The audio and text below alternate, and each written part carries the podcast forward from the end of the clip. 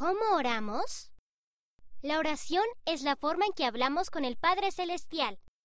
Él siempre desea escuchar de ti y siempre escucha. Él contesta tus oraciones de muchas maneras.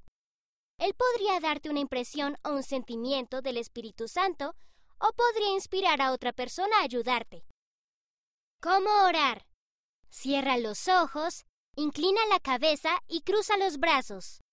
Para comenzar, di, Querido Padre Celestial, habla al Padre Celestial con respeto y reverencia.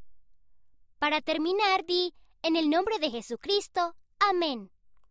Puedes orar en voz alta o en tu mente, en cualquier momento.